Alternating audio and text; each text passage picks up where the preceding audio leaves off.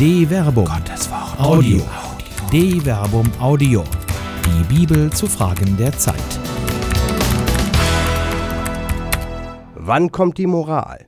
Neutestamentliche Einwürfe zu skandalösen Entdeckungen in der Bundeswehr von Dr. Werner Kleine. Mentalität ist wirksamer als Material. Diese Erkenntnis gewinnen nicht nur die Jünger Albert Udersos, der am 25. April 2017 das 90. Lebensjahr vollendete. Er erschuf die Figur Asterix, den Gallier, der sich gemeinsam mit seinem Freund Obelix Horden römischer Soldaten entgegenstellt und so dafür sorgt, dass eben nicht ganz Gallien besiegt wird. Unterstützt wird er dabei vom Zaubertrank des Druiden Miraculix vor allem aber durch den Zusammenhalt der streitbaren Dorfgemeinschaft, die unter der Führung des Häuptlings Majestix allen Unkenrufen zum Trotz immer dann zusammensteht, wenn es darauf ankommt. Nicht umsonst nennen die arabischen Übersetzer den Oberen des gallischen Dorfes daher Chaterix. Der Name leitet sich vom arabisch Charter ab, das tüchtig bedeutet. Nur der wahrhaft Tüchtige kann den Zusammenhalt einer streitbaren Gesellschaft gerade in Zeiten der Krise gewährleisten. Haltungsfragen Die Bedeutung mentaler Stärke wird auch andernorts immer wieder beschworen.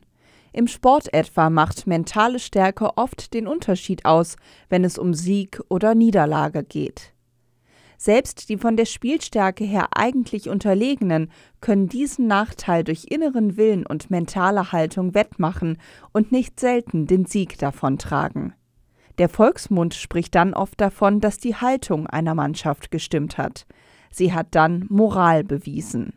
Moral, Tüchtigkeit, Haltung, alle das sind Tugenden, die das Zusammenleben einer Gesellschaft stärken können. Wo nicht jeder nur an sein eigenes Wohl und Wollen denkt, sondern auch an das Gemeinwohl, können beide Teile, der Einzelne wie die Gemeinschaft, aneinander und miteinander wachsen.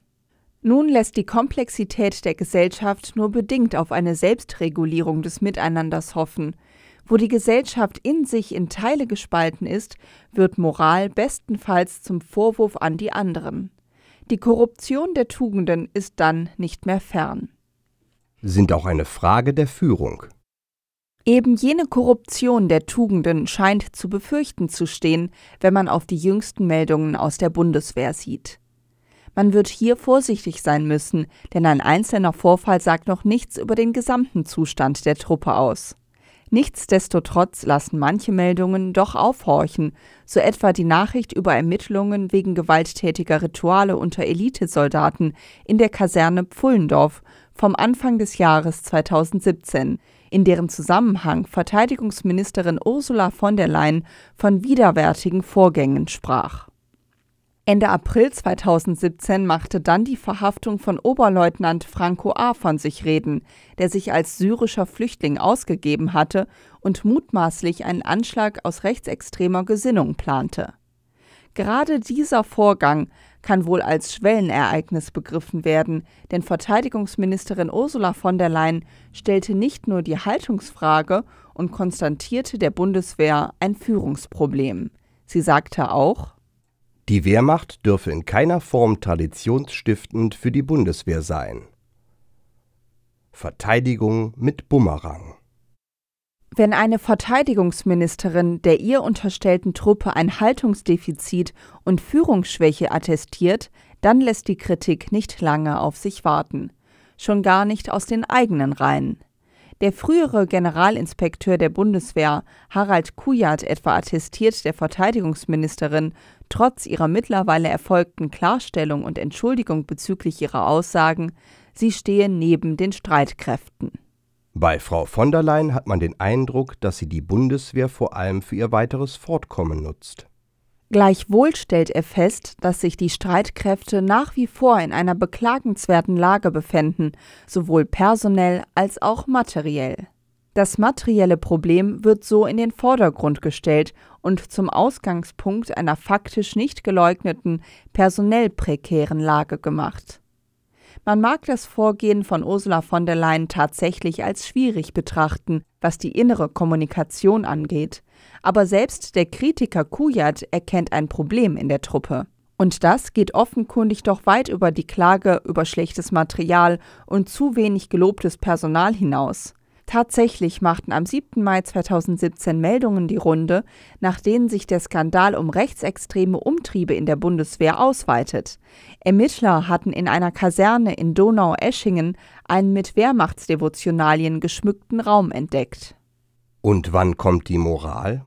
Das Problem greift also viel tiefer als die Klage über schlechtes Material oder zu wenig Lob. Es gilt tatsächlich ein Moralproblem. Und wo Moral und Mentalität nicht stimmen, schwächt sich jede Mannschaft von vornherein selbst. Denn wo eine Verunreinigung des Geistes wirksam ist, hilft auch keine Dämonenbeschwörung mehr. Im Gegenteil. Jesus warnt geradezu im Lukasevangelium vor einer oberflächlichen, eben kosmetischen Vorgehensweise. Wenn ein unreiner Geist aus dem Menschen ausfährt, durchwandert er wasserlose Gegenden, um eine Ruhestätte zu suchen, findet aber keine. Dann sagt er, ich will in mein Haus zurückkehren, das ich verlassen habe, und er kommt und findet es geschmückt. Dann geht er und holt sieben andere Geister, die noch schlimmer sind als er selbst. Sie ziehen dort ein und lassen sich nieder. Und die letzten Dinge jenes Menschen werden schlimmer sein als die ersten. Lukas Kapitel 11, Vers 24 bis 26. Jesus wendet sich mit dieser dezidiert exorzismuskritischen Aussage gegen seine Gegner, die ihm unterstellen, die von ihm bewirkten Dämonenaustreibungen seien ein Zeichen, er sei mit Belzebub im Bunde. Vergleiche Lukas Kapitel 11 Vers 14 bis 23. Im Zuge dieser Auseinandersetzungen stellt Jesus fest: Solange ein bewaffneter starker Mann seinen Hof bewacht, ist sein Besitz sicher. Wenn nun aber ein Stärkerer angreift und besiegt, dann nimmt ihm der Stärkere seine ganze Rüstung, auf die er sich verlassen hat, und verteilt seine Beute. Wer nicht mit mir ist, der ist gegen mich. Wer nicht mit mir sammelt, der zerstreut. Lukas Kapitel 11, Vers 21 bis 23. Es ist also nicht die Materialstärke, die den Unterschied macht, sondern die innere, die mentale Stärke, die Moral. Heilende Selbsterkenntnis. Solange die Diskussion um Haltungsfragen und Schuldzuweisungen kreist, wird nicht nur keine Lösung in Sicht sein, die innere Zerstrittenheit schwächt zusätzlich die Motivation. Das gilt für jede gesellschaftliche Gruppierung. Wie aber kann ein Ausweg aus der Krise gefunden werden, ohne den sich der Krebs moralischer Devianz nur noch weiter ausbreiten wird? Der erste Schritt wäre es, wie so häufig, nicht nur mit dem Finger auf den bzw. die jeweils andere und anderen zu zeigen, sondern selbstkritisch zu fragen, so wie es die Soldaten am Jordan bei Johannes dem Täufer tun. Seine Umkehrpredigt ist zugleich Verheißung. Lukas lässt ihn Jesaja zitieren. Stimme eines Rufers in der Wüste. Bereitet den Weg des Herrn, macht gerade seine Straßen, jede Schlucht soll aufgefüllt und jeder Berg und Hügel abgetragen werden. Was krumm ist, soll gerade, was uneben ist, soll zu ebenen Weg werden. Und alle Menschen werden das Heil Gottes schauen. Lukas Kapitel 3, Vers 4 bis 6 und Jesaja Kapitel 40, Vers 3 bis 5. Johannes der Täufer ruft hier geradezu zu einer Arbeit auf, die der von Pionieren gleicht. Wege sollen begehbar gemacht werden. Im Kampf für das Reich Gottes braucht es eine gute Ausgangsbasis, damit alle das Heil Gottes schauen können. Und alle, griechisch Passa, meint alle. Johannes ruft deshalb zur Umkehr und Selbsterkenntnis. Jede und jeder muss bei sich anfangen, seine Haltung und sein Handeln prüfen, denn im Handeln zeigt sich die Haltung, und ohne Handeln nützt die beste Haltung nichts. Deshalb mahnt er Bringt Früchte hervor, die eure Umkehr zeigen, und fangt nicht an, bei euch zu sagen, wir haben Abraham zum Vater, denn ich sage euch, Gott kann aus diesen Steinen dem Abraham Kinder erwecken. Schon ist die Axt an die Wurzel der Bäume gelegt. Jeder Baum, der keine gute Frucht hervorbringt, wird umgehauen und ins Feuer geworfen.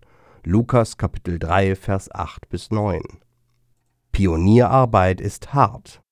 Es wundert nicht, dass sich bei Lukas angesichts der Pionierrhetorik des Jesaja-Zitates vor allem auch Soldaten von Johannes dem Täufer angesprochen fühlen.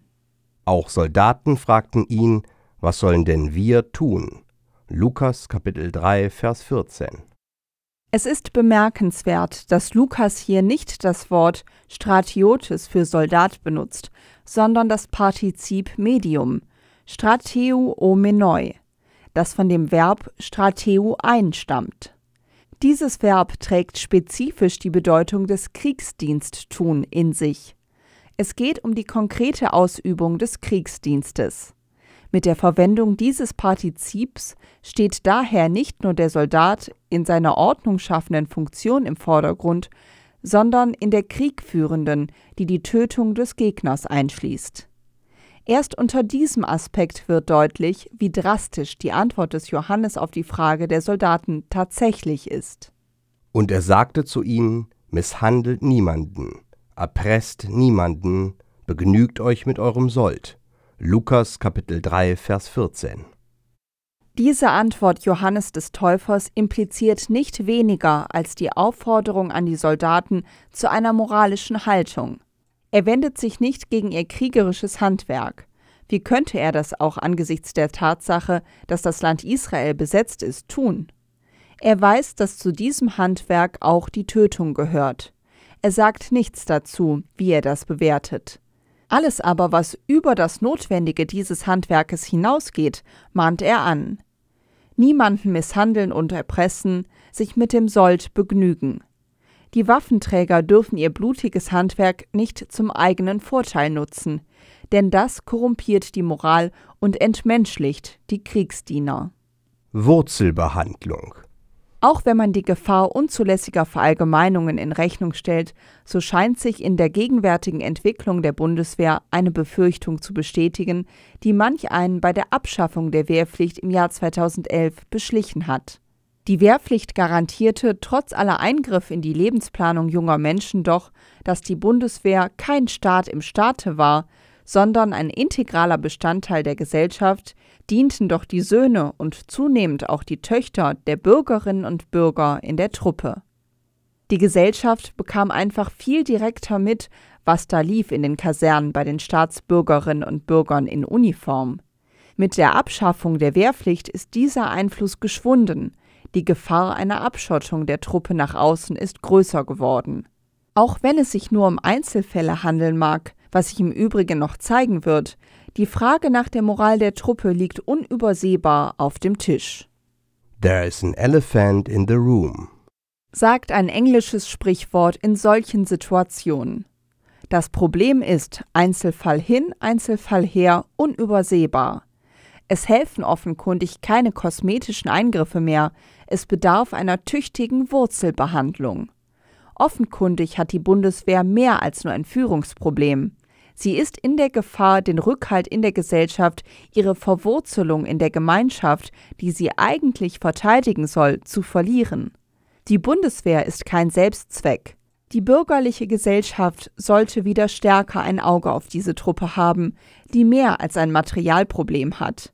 Die Folgen wären sonst unabsehbar. Eine Produktion der Medienwerkstatt des katholischen Bildungswerks Wuppertal Solingen-Remscheid. Autor Dr. Werner Kleine. Sprecher Jana Turek und Marvin Dillmann.